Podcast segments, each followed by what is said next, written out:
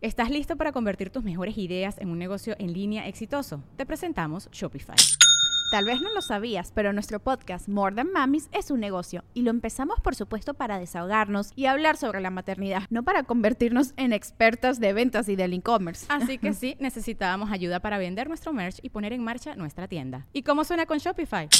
Llegó otra venta. Shopify es la plataforma de comercio que está revolucionando millones de negocios en todo el mundo. Ya seas un emprendedor desde tu casa o desde donde sea, Shopify es la única herramienta que necesitas para iniciar, administrar y hacer crecer tu negocio sin dificultades. Con Shopify puedo gestionar pedidos, envíos y pagos desde cualquier lugar, brindándote toda la información y estadísticas de tus ventas al detalle. Regístrate para un periodo de prueba con tan solo un dólar al mes en shopify.com barra sonoro, todo en minúsculas Ve a shopify.com barra sonoro para llevar tu negocio al siguiente nivel. Shopify.com barra sonoro. Sonoro.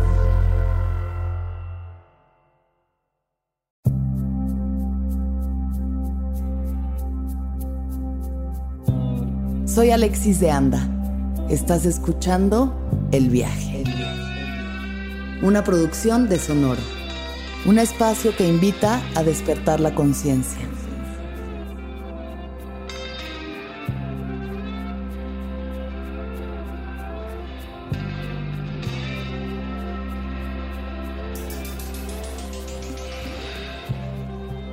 Hola, yo soy el zapoteco samurai del istmo de Tehuantepec, mexicano. Mm, creo que yo no soy del maíz, más bien yo soy de los árboles de zapote.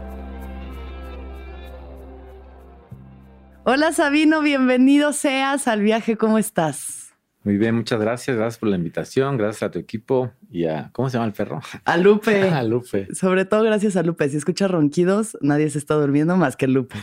es la única que se aburre del viaje. Oye, muchas gracias por venir. Qué chido tenerte aquí. Me da mucho gusto que puedas venir a compartirnos un poco de quién eres y de tus conocimientos y tu sabiduría. Y la primera pregunta que te voy a hacer es, ¿qué te gustaba hacer cuando tenías siete años de edad? Creo que jugar en el, Yo vengo como de, Bueno, no es un pueblo, es una ciudad del istmo de Tobantepec. Entonces yo crecí en, en un ambiente, en una región donde todavía habían calles de tierra agua en, los ríos, agua limpia, muchas plantas, mucha vegetación. No crecí como rodeado de edificios y así. Entonces, esos como recuerdos de mi contacto con la naturaleza, que afortunadamente pues valoro hasta estos días, creo que eso es lo que, lo, que me gustaba hacer. Estar en la naturaleza. Exacto, sí. Sí. ¿Qué te gustaba jugar? ¿Jugar? ¿Jugabas? Sí, jugaba mucho. Es que yo vengo de una familia de alfareros. Bueno, toda la generación detrás de mi, de mi, de mi abuelo, hasta mi bisabuelo fue alfarero, luego mi abuelo un poco. Mi papá ya no, pues porque ya eh, se puso a estudiar, también le estudió arte y es artista. Y pues, yo sigo después de mi padre. Pero entonces teníamos a todos mis tíos y, y tíos abuelos que se dedicaban a la alfarería. Y entonces creo que lo que más me gustaba y el recuerdo más presente que tengo, o mi primer contacto con el, con el arte inconscientemente era pues el modelar con, con barro, con lodo. Eso me gustaba mucho. Entonces como que jugaba muchísimo, eh, veía muchos libros eh, de mi papá de arte y también como de... Mi papá le gustaban mucho los libros como sobre la guerra. Entonces, pues leía historias sobre guerras como, como en Roma y Grecia o los persas y luego recreaba todas esas historias, pero yo hacía todos mis soldados como de barro, muchísimos, ah. cientos y así. Y hacía los carruajes y los animales y creaba todos los escenarios. Qué no un coliseo y así. Hacías así la maqueta entera de todos. Qué buena onda. Eso me gustaba mucho hacer. Qué chido, qué bonito. ¿Con qué creencias creciste en tu familia? Pues creencias divididas, porque la familia de mi mamá eh, pues era muy católica. eh, de que iban a misa, bautiza, a mí me bautizaban cuando nací inmediatamente. Claro. Yo digo, no estoy en contra de eso, pero... pero Deberían de dejarlo uno decidir si quiere el hasta los 33, ¿no? Ah. pero no, naces y ya te... claro. así es mucho en el istmo, pero en el istmo somos muy fiesteros. Y entonces cualquier pretexto de que te gradúas, eh, terminaste el preescolar, una, una fiesta, Fiestón. no para el, para el niño, sino una fiesta para, Pa' pues, todos. los adultos. Sí. Y hay muchas fiestas todo el año, bodas, bautizos, 15 años, las famosas velas del istmo, que son como 15 días de fiestas eh, todos los días. Sí. Eh, Son como homenajes, es, es- es algo- es como un sincretismo, como dioses o deidades prehispánicas, como un lagarto, como un árbol de ciruelo, ocultas dentro de una cruz católica. Ujú, Y entonces como que esta fusión de las dos cosas Claro. eh, pero el origen realmente como de embriagarse y están, se llaman velas porque durante toda la noche empiezan En vela. 8 de la noche y vela. acaban la madrugada. Ujú, Y entonces el origen de estas fiestas tiene un origen prehispánico, ujú. pero ya con la modernidad pues se desplazó el mezcal y el- las bebidas tradicionales por la cerveza. Y entonces eh, las famosas velas, ojalá que algún día puedan ir, es, es- es como a finales de mayo, Ok. son como 15 días de fiesta todos De los días. party. Sí, 15 son más días que Burning Man. Más que Burning Man. Claro. El Burning Man original. sí. Ok, entonces mucha fiesta, catolicismo, pero me dices que dividido Y porque, porque. mi papá sí Ajá. es un poco, bueno, no sé, totalmente, es medio hippie. Ok. Y entonces, eh, pues yo a veces estaba como en cuestiones eh, religiosas, como de misas o como de, eh, de santos, que, donde iba mi mamá y mi abuela. Y también estaba en la parte súper libre con mi papá. Ujú, Pero entonces yo me quedé más con las creencias de mi papá que, y respeto totalmente a las de mi familia, Claro. de- el catolicismo de mis de mi familia, exacto. Y- O sea, yo respeto las religiones, no estoy Sí, en contra de claro. ninguna, Cada quien Sí. lo que quiera creer está muy bien, pero ¿no? me voy más del otro lado libre. ¿Y cuál es el lado libre? O sea, pues ¿qué es lo libre de que estás- pensamiento. Ajá. Tú decides lo, que- en lo que quieres creer. Exacto. Eh, Yo tengo una idea de que, o sea, de que Dios, o sea, Dios puede existir, pero no con una imagen. O sea, para mí sí existe una energía suprema Claro. ahí en, en- en el inconsciente, en el universo expandido, que quizás pueda regir, pues, desde nuestros pensamientos, nuestras acciones y, y- y lo del karma también. Sí, está. Pero es más como una cuestión energética, la creencia que tengo. Ajá. No es como de imágenes, ni de nombres, ni de ídolos, ni de nada. De conceptos. ni-. Ok, qué chido. Y desde niño tú supiste que querías ser artista, entonces. Pues no sé, porque siempre quise ser músico desde niño. Me gustaba mucho estar cerca como de los músicos. Ajá. Estudié música, de hecho, en la Escuela de Bellas Artes de Oaxaca. Órale. Estudié flauta transversal. Pero Órale. luego tenía amigos que eran músicos y, y también pues seguía el ejemplo de mi papá, que él es artista plástico. Y luego veía que a mis amigos músicos no les iba tan bien. Claro. Y entonces entré en un conflicto y como un año antes de terminar la carrera de música, como de concertista, eh, decidí cambiarme. Fue, fue un cambio muy como Lo de, radical. en un segundo así. Me cambié y volví al, primer año de artes plásticas Ujú. y como que me sentí un poco más cómodo. Y justo en ese momento me ofrecieron un trabajo en la biblioteca eh, del IAGO, que es el Instituto de Artes Gráficas de Oaxaca, que es la biblioteca que fundó el maestro. Entonces así pasé como cinco años de mi vida trabajando en una biblioteca en las mañanas, pero también aprendiendo y estudiando en una escuela eh, de bellas artes en las tardes. Que además Oaxaca tiene la particularidad de que es de los pocos lugares, yo diría, bueno, por lo menos en México, donde a los artistas les va muy bien. O sea, es de los, lo- como que siento que eso, a los músicos pues generalmente batalla, ¿no? Hay Sí. muchos, pero los artistas hay otros lugares donde les cuesta y Oaxaca es un lugar que está siempre tan nutrido de arte, ¿no? O sea, es algo que se respeta tanto, la identidad que tienen, que les va bien. Entonces, Sí, incluso, incluso en Oaxaca hay muchos artistas que no son del, de, o sea, que no son como, eh, que no nacieron en Oaxaca, sino que vienen de muchas partes de México, incluso de Estados Unidos y de. Europa, pero que radican en Oaxaca y, y que les va bien, viven del arte y también son considerados artistas oaxaqueños sí, porque radican en, tienen como su nacionalidad eh, oaxaqueña claro. y son parte ya de la cultura la oaxaqueña. cultura. Yo eh, tengo buenos amigos que eh, tengo uno que es de Estados Unidos, otro que es de aquí de la Ciudad de México, Mm, pero que él pues ya es como oaxaqueño por sí, como de adopción. sí, de adopción, claro. El arte oaxaqueño tiene su propio estilo, o por lo menos lo tuvo muchos, muchas décadas, que fue un estilo que dejó el maestro Toledo como pas- las 50, 50 años que seguían después de él. Y ahorita está, bien, está habiendo una evolución muy grande con el arte contemporáneo. Claro, Pues en Oaxaca hay de todo. hay de todo, sí.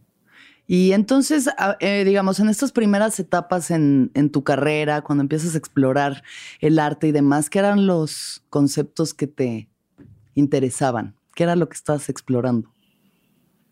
A mí me gustaba mucho el, el, arte abstracto, como, como el, arte solo del, como del gesto de tener, tener un lienzo en blanco y pintar como lo que sientes, como... Pero luego cuando empecé a trabajar en la biblioteca me di cuenta que existían muchas eh, disciplinas en el arte, muchos conceptos en el que podías aplicar y utilizar el arte incluso como herramientas, no solo de una expresión como, pues, como la expresión propia del ser humano de expresar tus sentimientos o lo que te rodea, sino también utilizar el arte como instrumento de liberación o de ayuda a liberar a muchas personas. Ok, a ver. Entonces empecé a involucrar en mi trabajo, eh, pues crítica social, eh, empecé a ser más consciente con lo que me rodeaba, con la naturaleza, y empecé a utilizar como eh, la ironía en mi trabajo para hacer algunas piezas. Es que en mi trabajo he tenido un, o sea, un camino no tan largo, pero ha sido tan diferente mi trabajo, mm. pero todo ha estado ligado de una misma, con una misma técnica, un mismo estilo. Entonces, eh, en algún momento mucha gente se pregunta que pues como que mi trabajo no es tan oaxaqueño al final como que pensamos, porque el arte oaxaqueño normalmente pues, es como de mucho folclore, flora y fauna y, de que tierras y pigmentos de colores, y que una bailarina y así. Claro. Y pues yo me iba como a, los extremos. En mi trabajo casi no, eh, hay, hay, poco color en realidad. Trabajaba mucho con una técnica que es como con humo, que es una técnica muy primitiva, como casi, casi como de las cavernas, se puede decir. Claro, sí. Como pintar con una antorcha y así.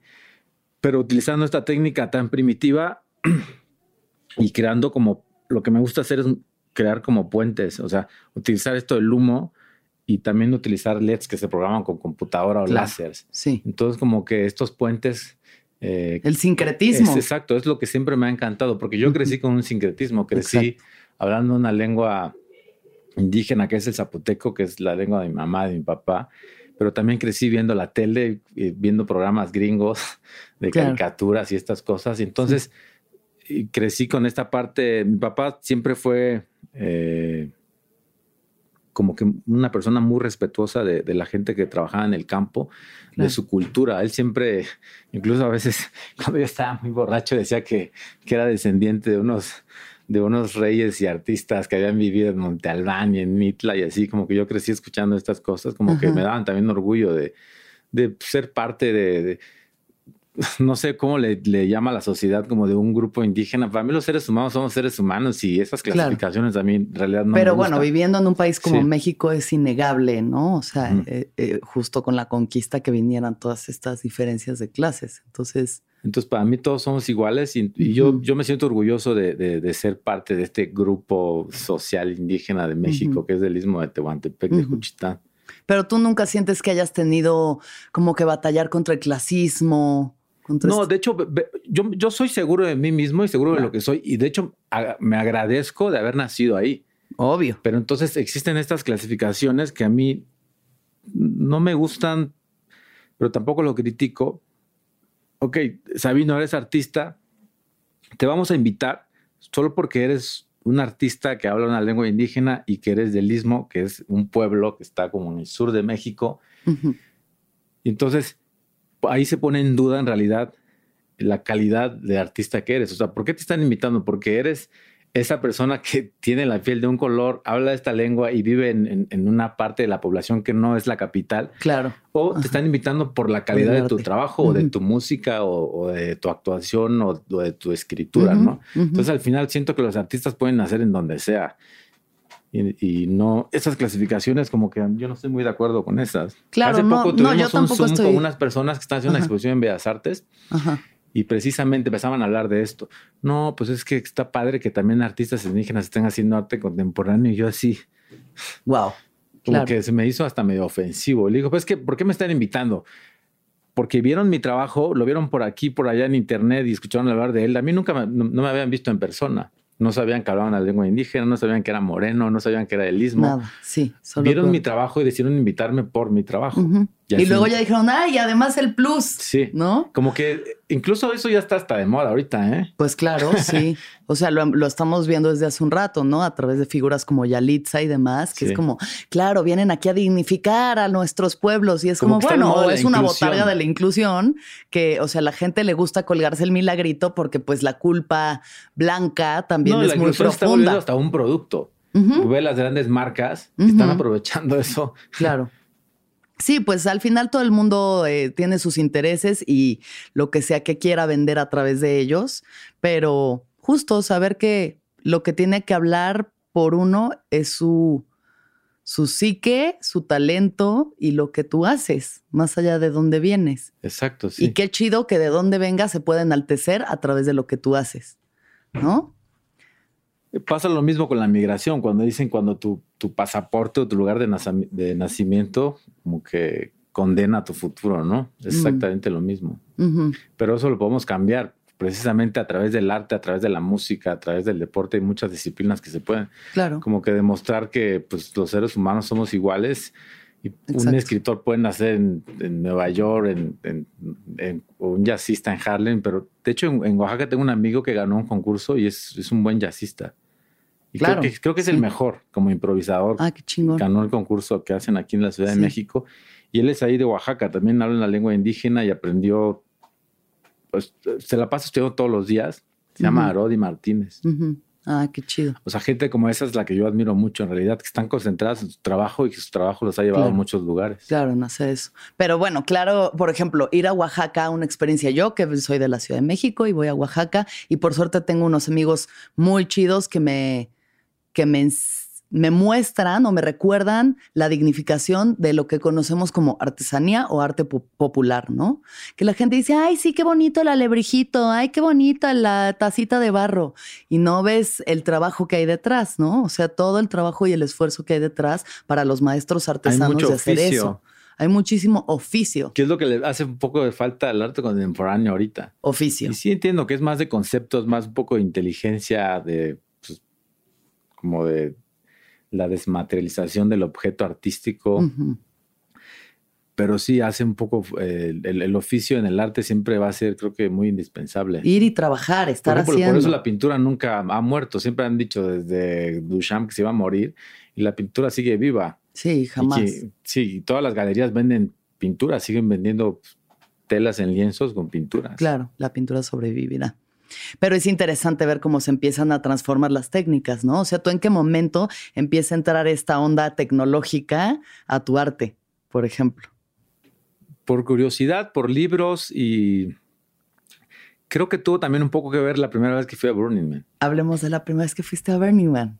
Pues recuerdo que estaba un poco roto emocionalmente, llegué, eh, ya empezaba a hacer como algunas piezas como con luces y así, pero cuando llegué ahí fue como o sea, me voló la cabeza. Ok, bueno, hay que explicar un poco para eh, la gente que no tenga idea de qué es Burning Man. Es un festival que se hace en Nevada, sí, en, Reno, en el desierto. no, es un festival, como que llamarlo un festival.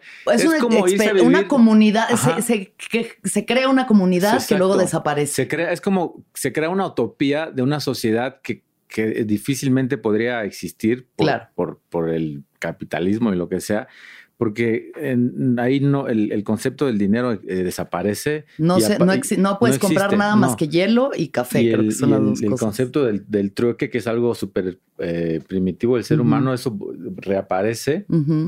Eh, por lo menos en, las veces que he ido, recuerdo que conocía gente de todos lados del mundo, de Rusia, de Kenia, de Estados Unidos, de Japón, y yo había estado como en, fiestas en México y así, incluso llegaba a, sentir un poco como de que la gente te ve raro, ¿no? Porque tú qué en esta fiesta de si no eres blanco o no sé qué. Y entonces eh, creo que fue la primera vez que me sentía tan feliz. Obviamente también estaba medio alterado.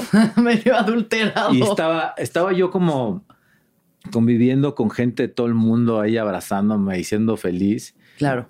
Eh, sin ningún pudor de nada. Y me, fue como de las experiencias más eh, bonitas de mi vida, como estar en contacto con pues, gente de muchas nacionalidades, como queriéndote y queriéndose todos juntos. Todos queriéndose, sí. Y además tiene conceptos muy valiosos como el no crear desechos, ¿no? O sea, bueno, obviamente hay desechos, pero todo lo que tú llevas te lo tienes que llevar de Sí, vuelta. exacto. O sea, no puedes dejar basura en ningún lado. Tiene que quedar el lugar como apareció. Sí, de hecho Nada. mucha gente piensa que solo es como ir a una fiesta, incluso no, no les gusta que se llame festival. Es como irse a vivir un rato a la luna, unos ocho días, y vivir como una utopía donde no existen los conceptos eh, de esta De sociedad, moderna. Y entonces esta cuestión como también del reciclaje y todo esto, como que te vuelves consciente, hay un manifiesto, Claro. un sí. manifiesto como para poder vivir ahí. Y eso es uno de los puntos más importantes, como de la limpieza. Tú cuando te vas del desierto no puede haber ni una colilla de cigarro y eso, Exacto. y eso pasa, o sea, desaparece totalmente todo, lo Ujú. dejas eh, como... eh, Como lo encontraste. Sí, como lo encontraste. Ahora, tú la primera vez que fuiste a Burning Man, fuiste ya con el propósito de poner una pieza. No, fui a conocer. Nada más ahí a ver de qué se trataba. Lo vi en un libro y después eh, un amigo me invitó, pero eh, no pude ir ese año porque me enfermé. Y el siguiente apuntadísimo fui.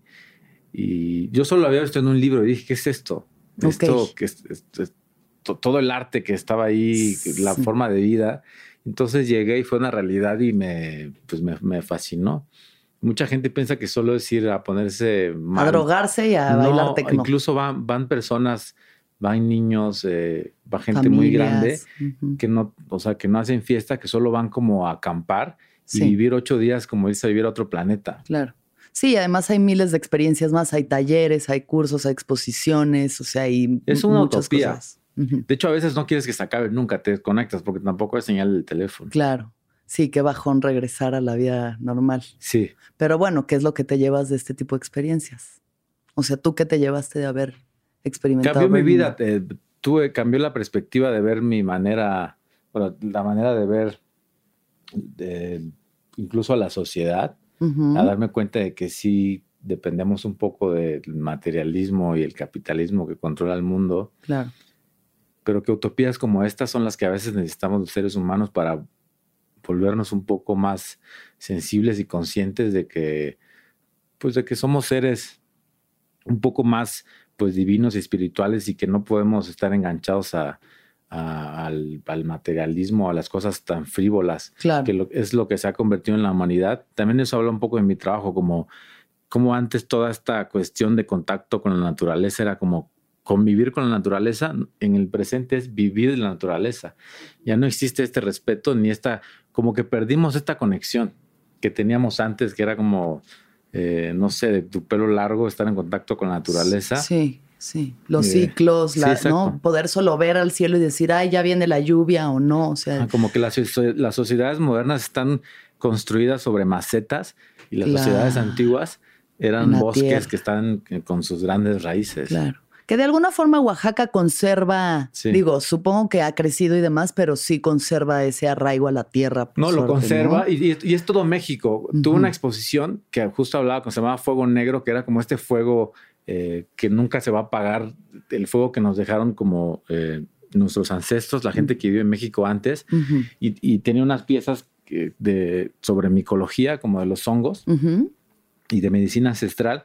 Y entonces, como que se hablaba mucho de que estas cosas habían desaparecido, pero en realidad todo esto quedó, eh, toda esta información se quedó resguardada en todas las sierras de todo México, Claro. con todas las, las, las, las culturas que no fueron realmente conquistadas, sí, o sea, se transformaron como el catolicismo y eso, pero toda esta sabiduría ancestral, como de la arbolaria, del- de las mujeres que son parteras, Las plantas sagradas. las plantas, ¿no? el, el- el- el uso de los hongos eh, como medicina para curar problemas emocionales.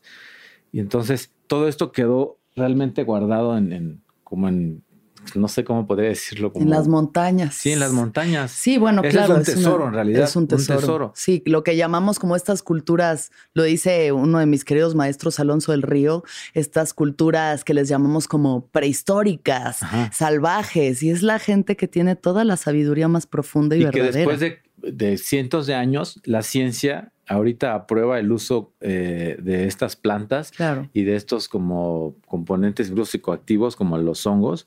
Creo que en Estados Unidos ya hay una, no sé si en Houston, un- donde puedes comprar psilocibina con prescripción. Sí, creo que en y, a- Colorado y así ya. empezó la ya está revolución del cannabis, que ahorita ya lo puedes comprar en donde sea. Y entonces, eh, te das cuenta cómo la ciencia después de, tantos años, incluso siglos, eh, comprueba y demuestra y le da la razón a todos los pueblos nativos del mundo, o sea, no solo de México. Claro, sí. Porque antes así se curaba la gente, tenías que recontactarte con Dios. La psilocibina era... La carne de Dios. Sí, exacto. Y sí sirve. Claro. Cuéntame un poco sobre tus experiencias con la psilocibina. Pues mi primera experiencia precisamente fue cuando era niño con mi papá. Ok. Pero era como algo muy inocente, inconsciente, muy también eh, con, de dosis muy, muy pequeñas, pero que me hizo saber ya después, como en la prepa, me acuerdo, que me dijo que sí me daba, pero como de microdosis. Que te da microdosis de honguito. Y después, eh, con mi papá tenía una relación muy, muy abierta en todo. Recuerdo que cuando estudiaba música, estaba más chiquito, eh, estaba con unos amigos en, en, mi casa, ahí cerca de Bellas Artes, en Oaxaca, eran como 10 amigos, pero todos vienen de familias en las que hablar como de la marihuana y estas cosas es como te crucifica la familia. Sí, al infierno. Entonces estaba con mis amigos fumando y, mi papá tenía llaves de mi depa y llega y abre y pues yo cagándome de la risa. Mis amigos se asustaron así de que tu papá y la policía y le va a decir a nuestros papás.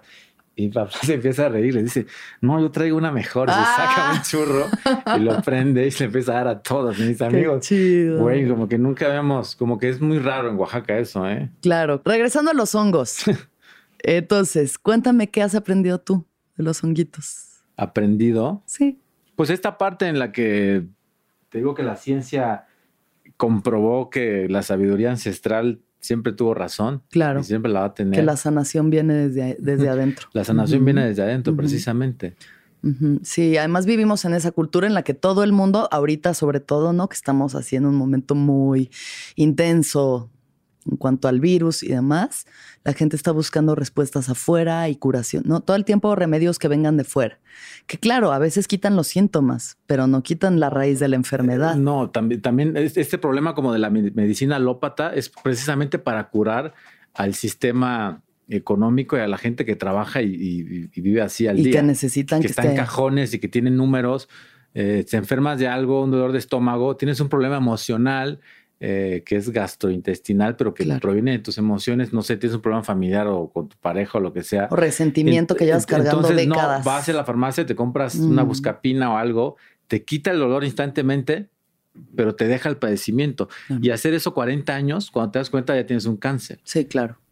Entonces no existe también esta, eh, el sistema no ha creado una manera de cuidar a sus empleados o trabajadores en decir, tienes este problema, ve a esta terapia, mira, eh, descansa, relájate, tómate dos semanas. Claro. Entonces, yo creo que puedes sanar el problema desde, desde la raíz. Totalmente. De una manera natural.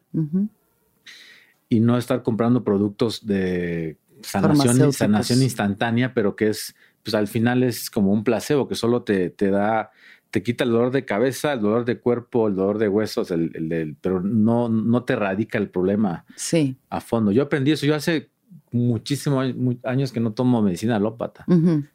Y me concentro más en esta, este aspecto de ver qué es lo que me está afectando emocionalmente, sentimentalmente y el estrés también claro. de, de, querer, de querer resolver todo en un día. Sí, saber que todo se genera desde lo inmaterial. Exacto. Todo, desde el arte, desde el podcast, este, las enfermedades, el bienestar. Entonces, si todo viene desde lo inmaterial, desde allá arriba es de donde hay que, o desde aquí adentro, desde lo más profundo es de donde hay que ver, ¿no? Porque no es como tengo un cáncer, ay, me como unos hongos y ya. No, o sea, hay que ir con gente que sepa, porque hay sanadores, porque hay guías que saben ayudarte. Tal vez no te puedan sanar de raíz, que sea, se ha documentado. Hay casos de ayahuascas que han curado cánceres, tumores, ¿no? no lo que ayudan son como reveladores de la verdad. Pero revelar la verdad, o sea, ¿qué es lo que hay detrás de este síntoma? ¿Qué es lo que hay detrás de esta manifestación? ¿De dónde viene ese paciente, Si le va a quedar un seguimiento y querer sanar por de una manera saludable, natural,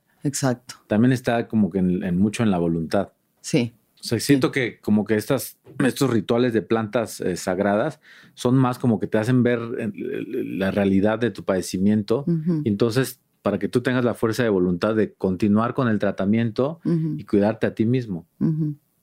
Yo, yo así he visto lo de los hongos. pruebas, te revelas qué tienes, entonces, ok, hay que ordenar esto en tu vida, este pedo emocional, este pedo sentimental, este pedo de estrés en tu trabajo, de control, de controlar tus excesos, llevar una vida más saludable, más pacífica, de más contacto con la naturaleza. Yo he aprendido ahorita ya a relajarme un poco porque ya era medio adicto al trabajo, pero demasiado, demasiado. Sí. Estar los domingos en mi taller, lunes, martes, todos los días, todos los días. Entregado. Y eso me empezó a repercutir en todo lo que me rodeaba, en mi pareja, en mi familia, eh, en todo. Y descubrí eso por, por, por los hongos. Claro.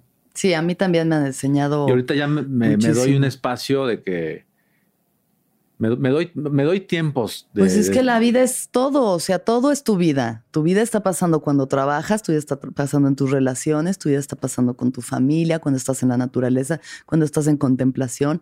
La cosa es encontrar un equilibrio que sea sano, ¿no? O sea, al final, todo, toda cosa desbordada es una adicción.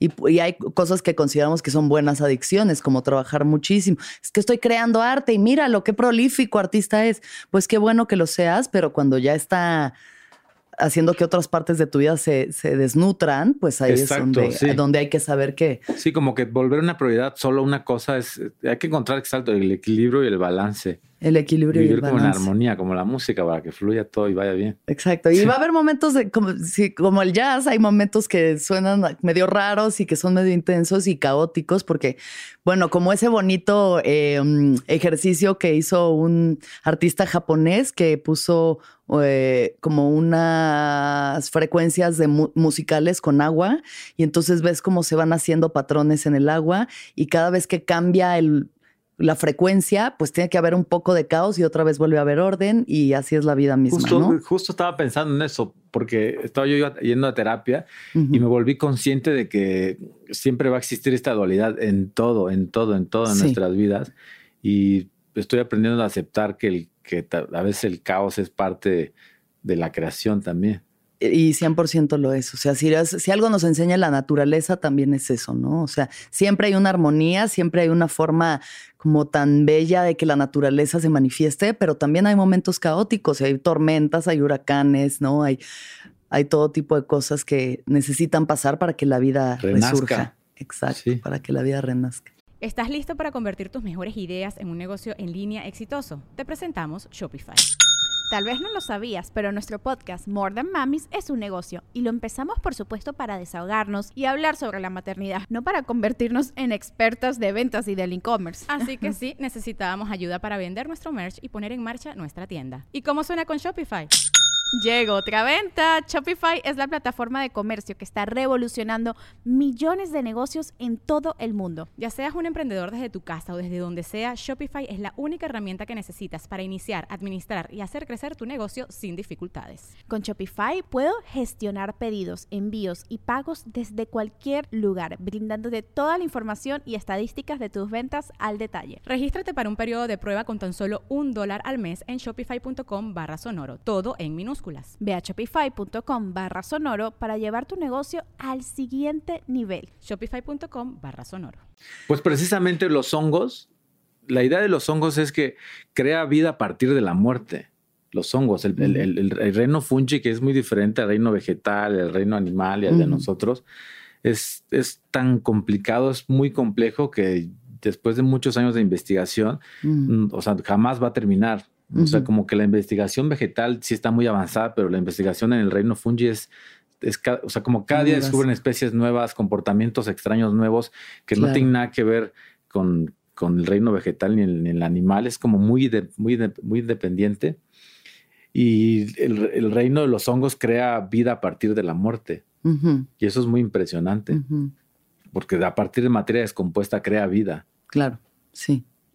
Sí, es, hay un hongo increíble que se le mete al cerebro como unos insectos y toma su cerebro y entonces se vuelven zombies. Sí, lo he visto esa. Pero bueno, otra vez, regresando a ti, Sabino, regresamos a ti. Em, cuando yo te conocí, platicamos eh, un buen rato y me contaste que tú habías leído un libro de poemas de samuráis que estaban a punto de morir. Ah, ah, perdón, se llama Japanese Dead Poems. que es un libro que compré en Japón. Eh, se me hizo muy, la primera vez que fui Y luego cuando regresé a México empecé a hacer este proyecto. Yo tengo un proyecto que se llama Zapotec Dead Poems. A ver. Porque digo que me gusta hacer muchos sincretismos, como fusionar muchas cosas. Claro. Y siempre me ha gustado, como que tengo una pequeñita obsesión por, por, por la cultura japonesa. Y entonces eh, yo creé un proyecto parafraseando esta, el título de este libro. Ok. Y creando como un nuevo concepto, pero versión eh, zapoteca ismeña, utilizando bueno, la idea original de este libro es una recopilación de poemas, haikus, que es como, eh, como la última palabra antes de morir de, algún samurái que se hacía un harakiri o de algún monje zen que igual se hacía lo mismo o que estaba ya al filo de la muerte, como que es las últimas palabras mencionadas o escritas por personas que estaban al borde de la muerte. Y sobre todo las más, las más impresionantes son de los samuráis antes de hacerse el, el, seppuku, el harakiri. Entonces se sentaban, se rodillaban y les daban tinta y, papel. Y su último pensamiento, un haiku, escribían los, los, los, los poemas japoneses de la muerte. Entonces es un libro muy impresionante. Seguro tiene una energía muy fuerte porque es como el último pensamiento de un, de un, de un ser vivo, de un, de un, humano antes de morir. Claro, sí. Y que no eran en realidad eh, muertes como, son, obviamente son violentas, son como suicidios. Sí. Entonces toda esta energía eh, escrita en esos, papeles ha de estar muy fuerte. Claro, pero es sacrificio y es honor. lo, que, hay es honor, ¿no? No es de, ay, pobrecito de mí me estoy muriendo. es como. como que en ese libro no existe, el, no, en esas palabras, en esos poemas no existe el miedo.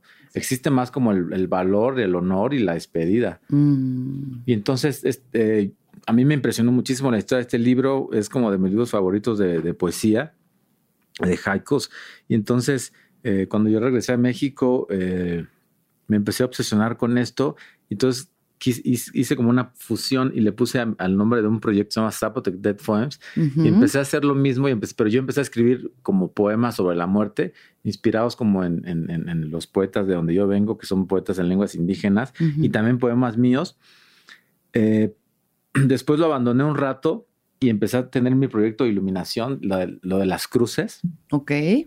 Que este proyecto nació por, por una obsesión que tuve por una foto de un fotógrafo que se llama Hugo Breme, que estuvo en Oaxaca como en el 35 y tomó fotos de Mitla y de un lugar que se llama Chagá, donde hay como una tumba cruciforme muy rara, muy extraña, que parece como un portal ahí raro, que obviamente está saqueada, tenía lápidas, le botaron las lápidas, pero es impresionante ver una cruz como que ubicada eh, astrológicamente con unas estrellas cerca del lugar de los muertos que es Mitla, como a unos 25 minutos, pero que hay que subir como una hora y media o dos hasta arriba de un cerro y esas piedras de ahí no son, o sea, como que las transportaron a, ese lugar de una manera muy extraña. ¿Quién sabe cómo? Sí. Y entonces yo, eh, yo me obsesioné con la foto, el lugar estuve como un año preguntando y no encontraba cómo, hasta que una vez fui y me aventuré y me perdí, de hecho.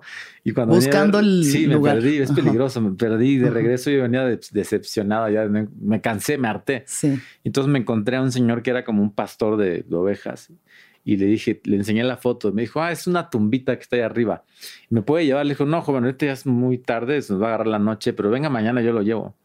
Y entonces recuerdo que que regresé al otro día, le llevé al señor unos guaraches y un machete nuevo de regalo. Ah, y me llevó súper temprano, 7 de la mañana, llegamos ahí 9. Cuando la vi así me cambió la vida. Dije, ¿qué es esto? Esto es un portal. Y empecé a, tener como eh, pues, la imaginación que viene de mi infancia, como de crear historias y escenarios y muchas cosas.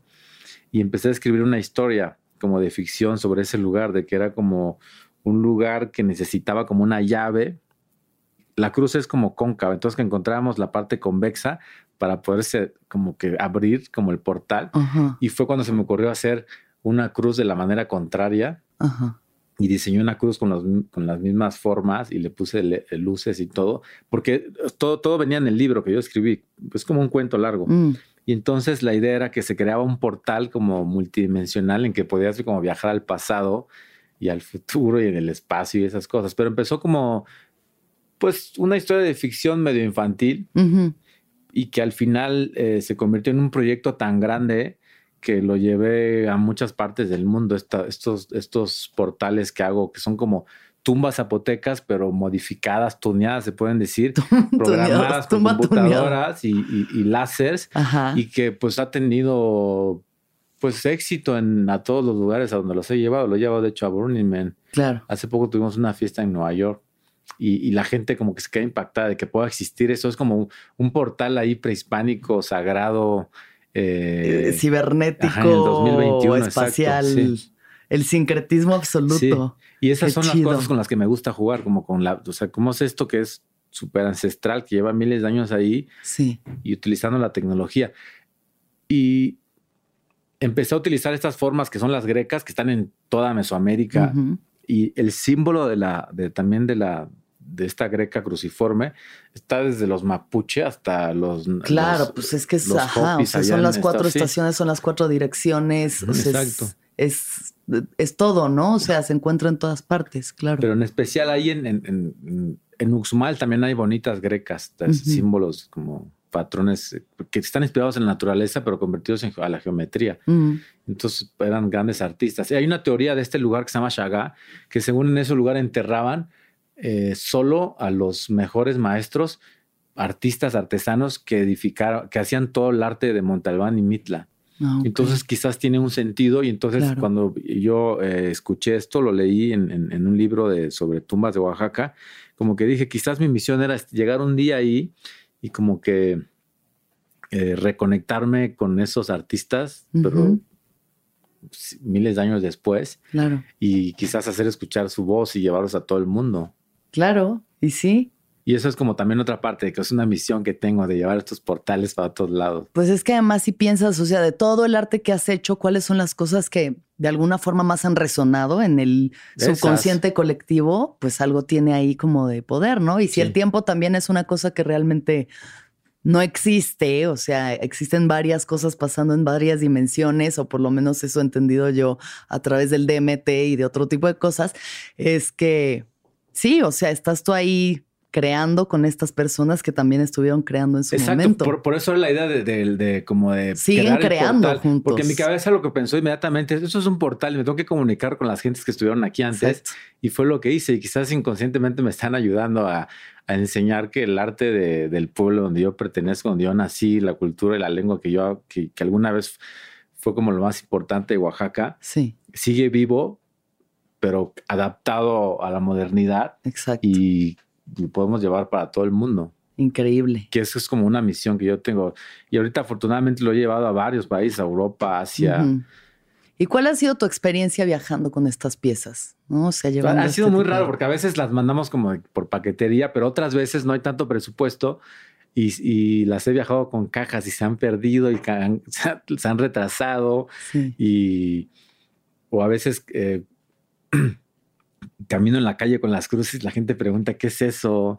Y luego ya las ven colgadas con los láseres y, llega mucha gente que anda en su viaje de fiesta y empieza a decir, ¿qué es esto? Es que me está cambiando la vida. Sus interpretaciones. Porque nunca lo había visto, sus interpretaciones. ¿Cuál es su origen? Y cuando le dices que su origen realmente es algo tan, tan antiguo, de, que era como de piedra antes, pero como que no pueden creer que esté tan, como, como algo tan digital, ¿no? Claro. muy del presente. Sí.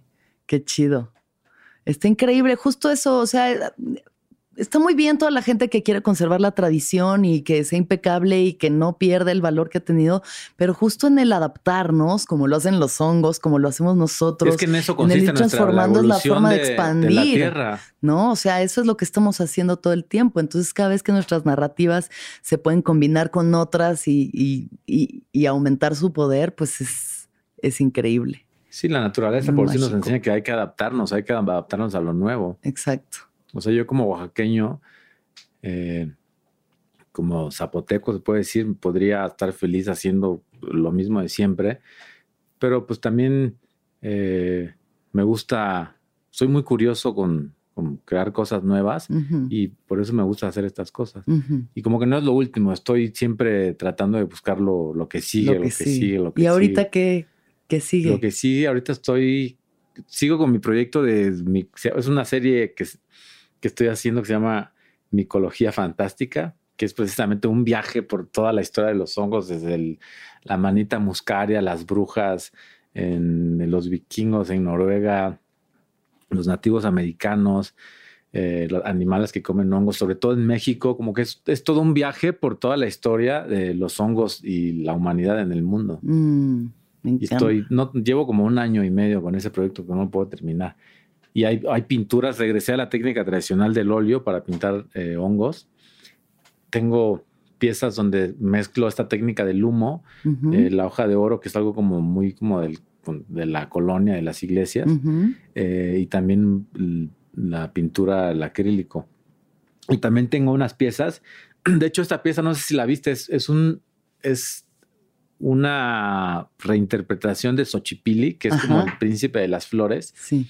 Lo que pasa es que hace que unos 50, 60 años, Gordon Watson vino con otros investigadores y con Hoffman, fueron a, ver a María Sabina, hicieron una investigación sobre los hongos en México. Mm. Entonces, el tionanaca, eh, carne de los dioses, y llegaron a sacar una conclusión, una teoría más que nada, como en la época eh, de la psicodelia, 60, 70. Sí, sí, Entonces, sí, Terrence McKenna y, y con otros antropólogos mexicanos llegaron a la conclusión de que el Xochipilli, en, todo lo que tiene en la piel, que tiene como tatuado flores. hongos, peyotes. Y según tiene hongos.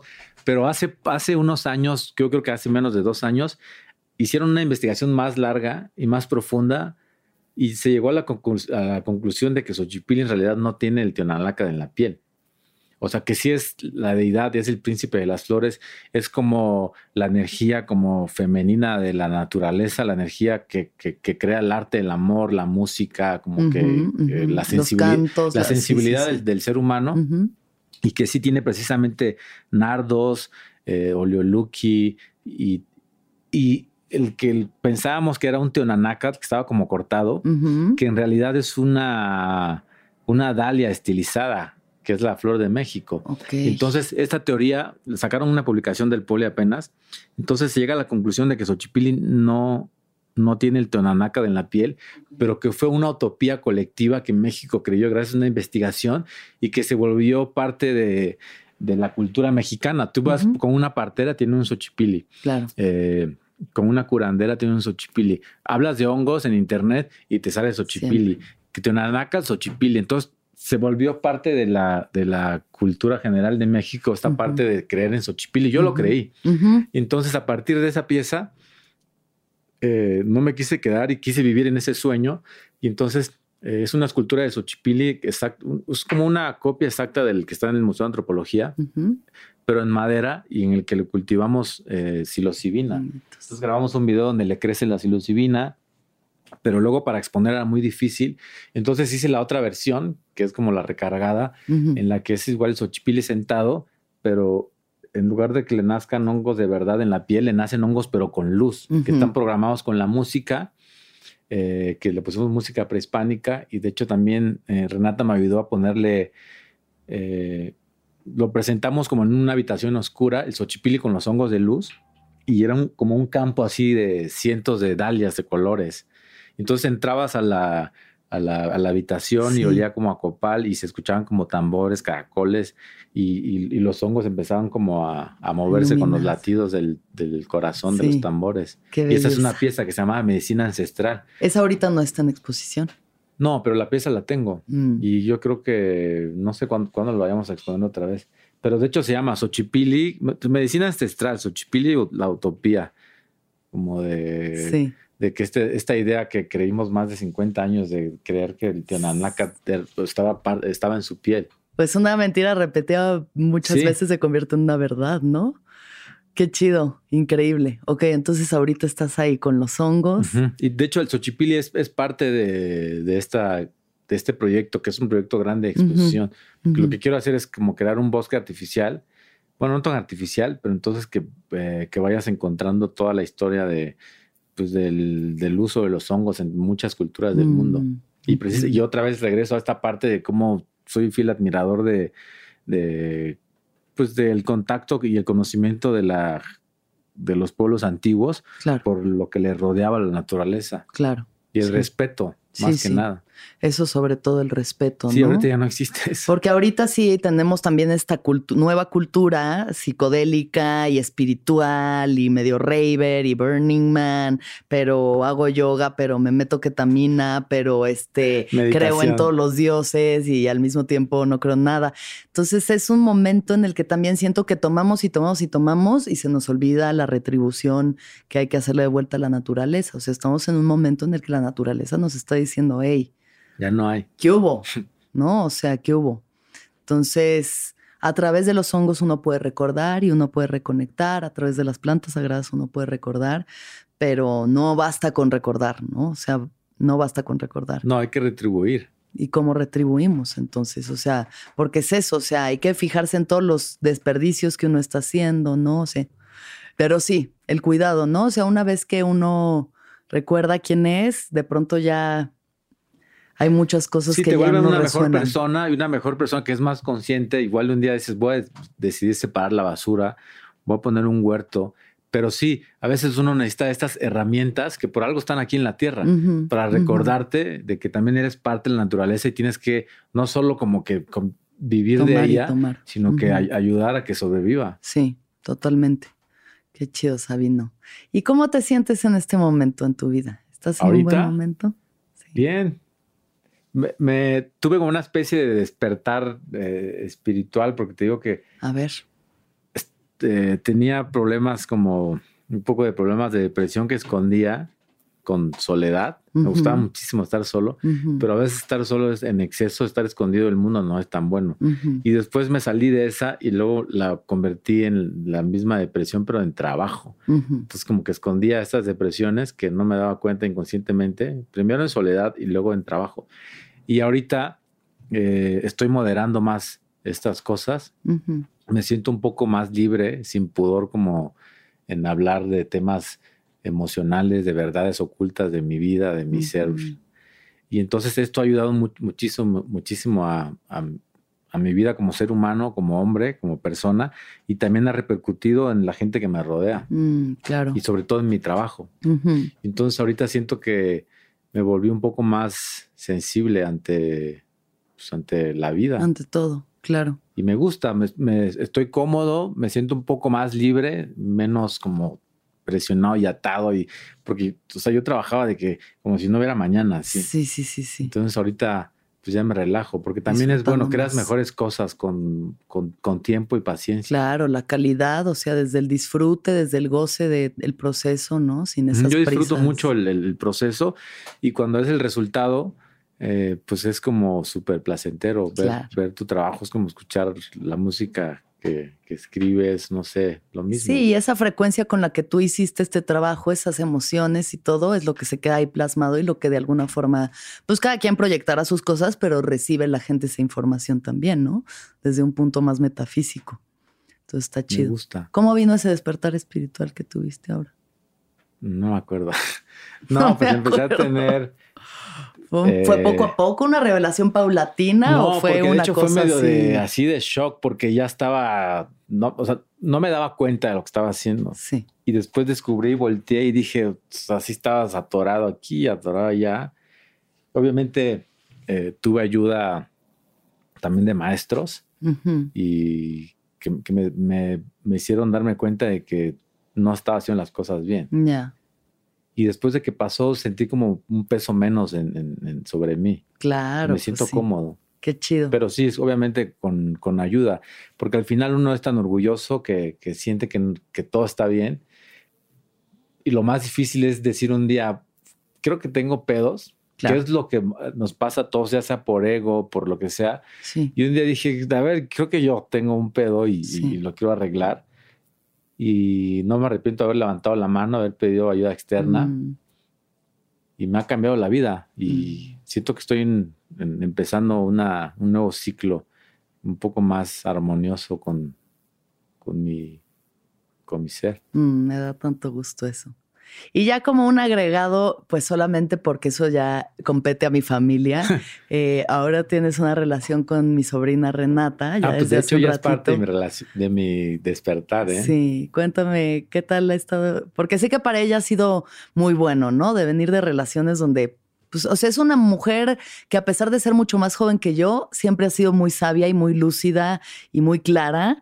Y entonces dijo, pues es que yo ya no quiero juntarme con gente que no me trae Pues cosas buenas. O sea, si quiero algo es una relación donde aprenda, donde me nutra, donde esté bien. Sí, y donde pues creo que es y algo que, es lo que he enco- he encontrado contigo, ¿no? Ajá, yo en esa relación, eh, igual, eh, ahorita que me preguntaste que, que- qué era lo que me, me había cambiado, pues en cierta parte fue eso. Mm. Renata es uno de mis grandes maestros de, Mm. de la vida y yo me siento muy agradecido porque precisamente descubrí que, pues que en una relación no solo es estar, sino también es cosechar y cultivar Claro. las horas que puedes disfrutar en un futuro y, y que pues el amor no, pues no es como lo pintan o como lo describen, sino que el amor se, se cosecha pues, todos los días, como, día a día. como la naturaleza, exactamente. Me gusta. Ay, qué chido. Un besito a Renata, la queremos mucho. Bueno, pues Sabino, te voy a hacer unas últimas preguntas antes de que acabemos. Primera pregunta es, ¿cuándo fue la última vez que lloraste? Ahora lo más, más seguido, ¿eh? ¿Sí? Era de... No, ni una lágrima. No, o sea, Mm. recuerdo que una vez murió mi, falleció mi abuela, que, que era Mm. como mi segunda mamá, porque el- cuando estaba chiquito ella me cuidaba. Y entonces me costó, porque sentí culpa de no haber llegado unos minutos antes de que falleciera. Mm, Entonces me sentí culpable, porque precisamente estaba haciendo fiesta y ya. llegué tarde por andar en la fiesta. Entonces Es llegué, no la alcancé a despedirme y como que tuve una culpa por años. No lloré en el funeral y luego también tuve pérdidas igual como familiares Sí, y me las aguanté. Tuve problemas en otras relaciones y no lloraba. Entonces como que reprimía eso con muchas cosas, con sustancias, con excesos, claro. con soledad, con trabajo. Eh, pero fíjate que, que esa pregunta que me haces, he llorado muchísimo últimamente. Y no solo Ajá. por, eh, no sé, me volví un poco más sensible. Claro. Eh, entonces a veces veo cosas eh, que son como injustas y lloro, pero también veo cosas como la naturaleza y me siento agradecido eh, de existir y a veces lloro. Como que me, me gusta de esta parte del Sabino con un poco más de sensibilidad hacia lo que le rodea. Claro, a Y purificar. creo que lloré hace poco, el fin de semana. El fin de semana Sí. lloraste. Ya. En un momento de mucha emotividad. es bueno llorar. Es súper bueno lo llorar. deca- una, más de una década. Sí, sí, pues es mucho bueno. tiempo. Qué bueno que ya te, te lo permitas. ¿Qué es lo que más feliz te hace? Yo iba a decir trabajar, no. Eh, pues es lo que más me hace ¿O feliz. sí? Yo agradezco estar vivo. Antes no me agradecía tanto. Mm, Pues ser feliz, porque si eres feliz puedes compartir esa felicidad con lo que te rodea, con tu pareja, con tu familia, con tu trabajo. sí. Entonces es algo que viene de adentro. No es algo Sí, que- siempre he sido muy, muy feliz, aunque lo escondí por mucho tiempo. Mm. ¿Qué es lo más importante para ti? Está difícil esa pregunta. Y siempre iba- iba, ya iba a contestar yo, no. Lo más importante para mí creo que es ahorita mi salud emocional. Mm. Súper. ¿Y qué piensas de la muerte? Sí, mm, siempre he sido fanático de la muerte y sus conceptos en todo el mundo. Eh, ¿Qué pienso de la muerte? Pues yo creo que la muerte es lo único que va a estar siempre al lado de ti. Vayas a donde vayas.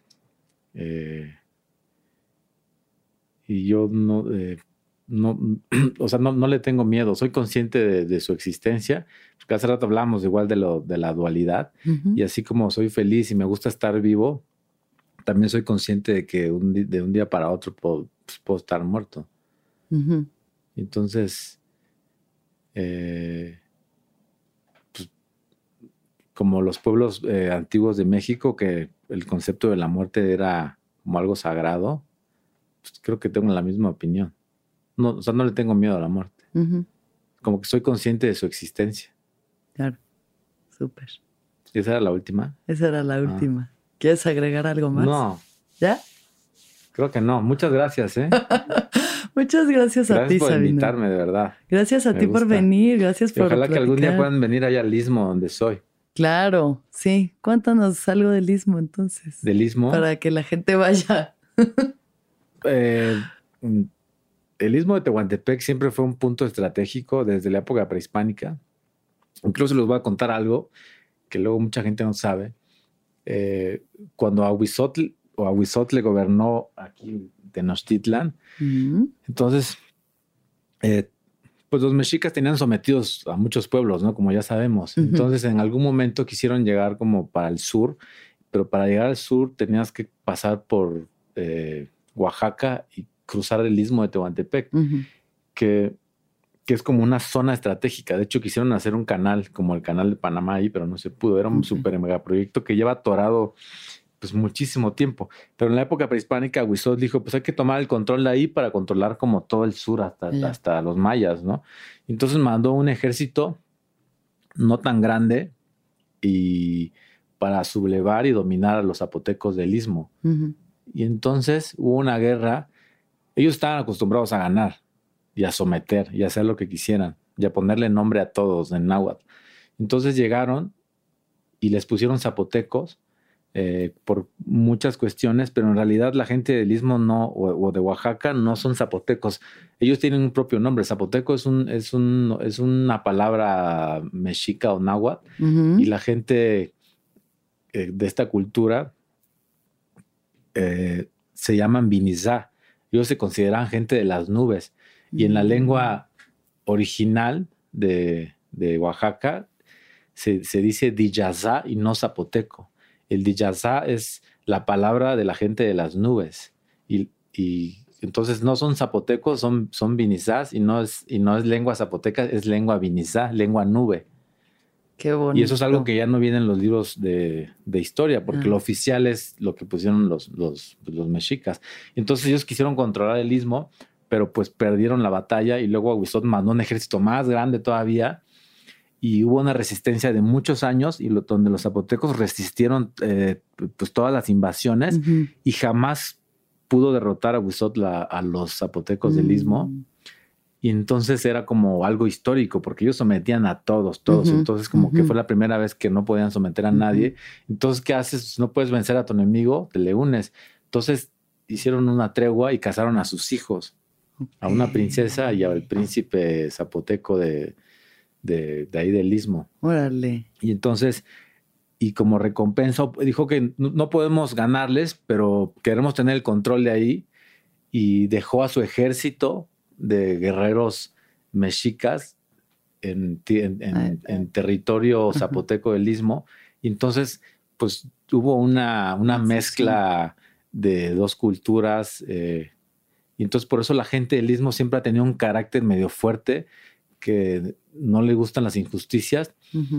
Y entonces, imagina mezclar guerreros eh, zapotecos con hijos de guerreros mexicas y crear una nueva, como una nueva especie de, guerrero raro.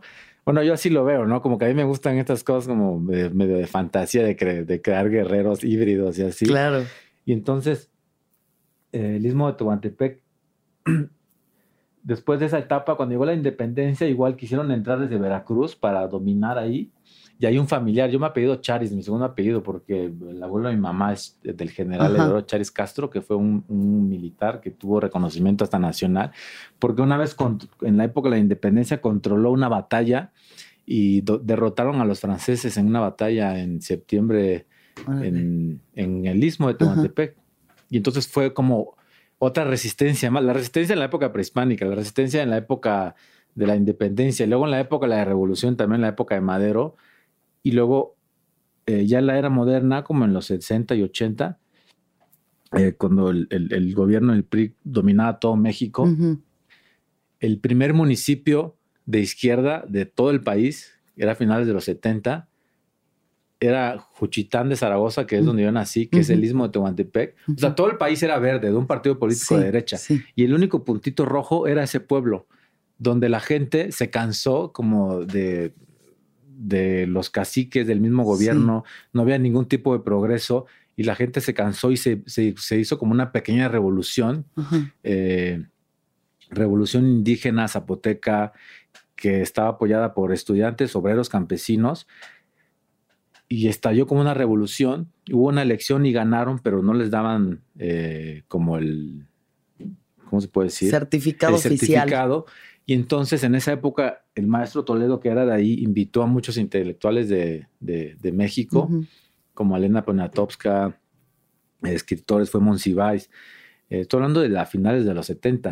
Y entonces todo el mundo, la prensa internacional, le puso los ojos al istmo de Tehuantepec y empezaron a, salir en la prensa de, todo el mundo, en revistas, en periódicos, como que una pequeña revolución le cambia el rumbo y se vuelve eh, un partido de izquierda, gana en el, en el, desde la época de la revolución de México, todo era pues del, del PRI, ¿no? Y entonces eh, el gobierno que era Salinas decide, ya no podemos usar la violencia porque todo el mundo nos está viendo de que es, en ese pueblito nos ganaron y el presidente Salinas va a entregar este, el, pues eso ya fue como en los ochenta y tantos, va a entregar, a reconocer de que sí perdieron y, entregan el municipio al, y crearon un nuevo, un nuevo ayuntamiento, una autonomía en el que las banderas eran el arte, la cultura y la lengua y las tradiciones.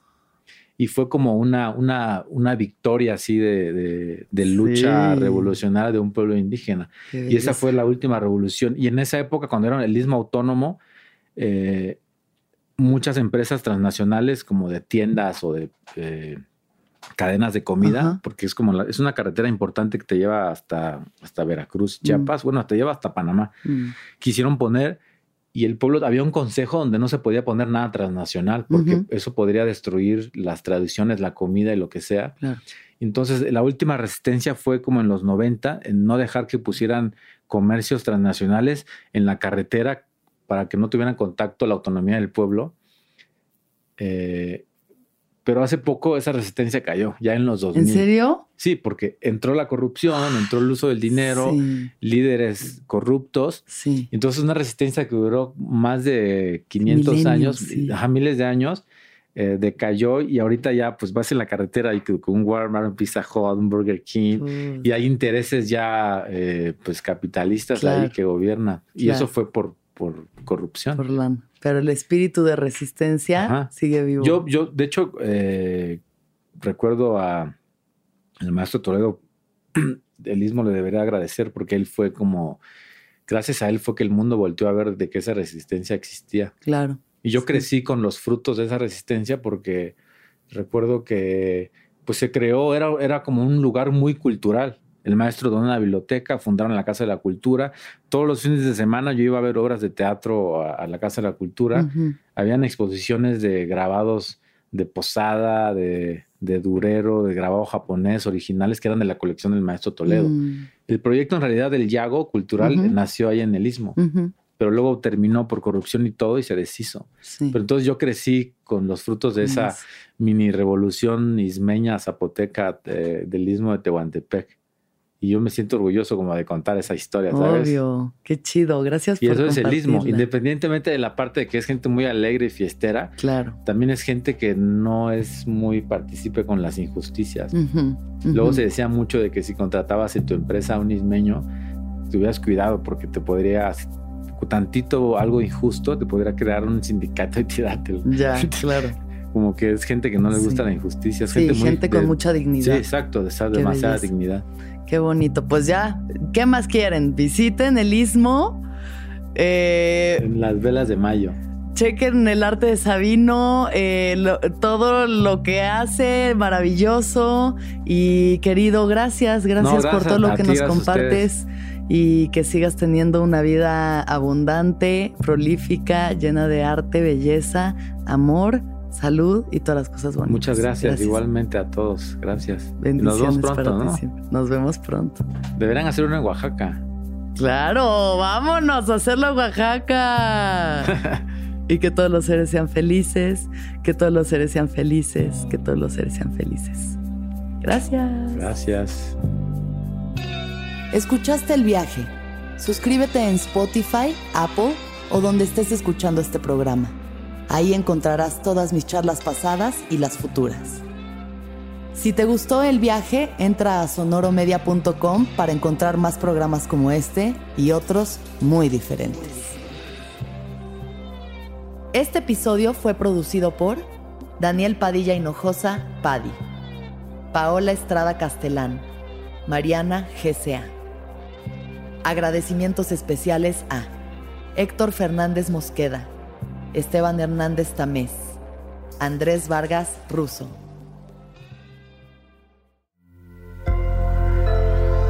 Sonoro.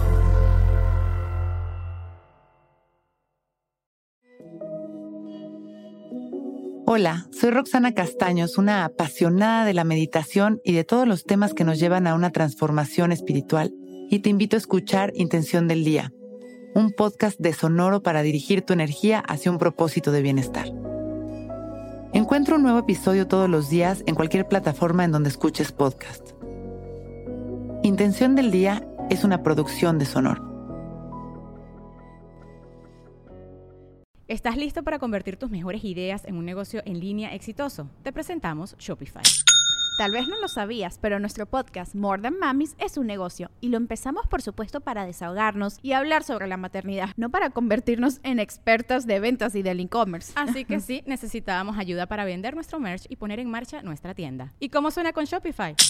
Llegó otra venta. Shopify es la plataforma de comercio que está revolucionando millones de negocios en todo el mundo. Ya seas un emprendedor desde tu casa o desde donde sea, Shopify es la única herramienta que necesitas para iniciar, administrar y hacer crecer tu negocio sin dificultades. Con Shopify puedo gestionar pedidos, envíos y pagos desde cualquier lugar, brindándote toda la información y estadísticas de tus ventas al detalle. Regístrate para un periodo de prueba con tan solo un dólar al mes en shopify.com barra sonoro, todo en Ve a shopify.com barra sonoro para llevar tu negocio al siguiente nivel. Shopify.com barra sonoro.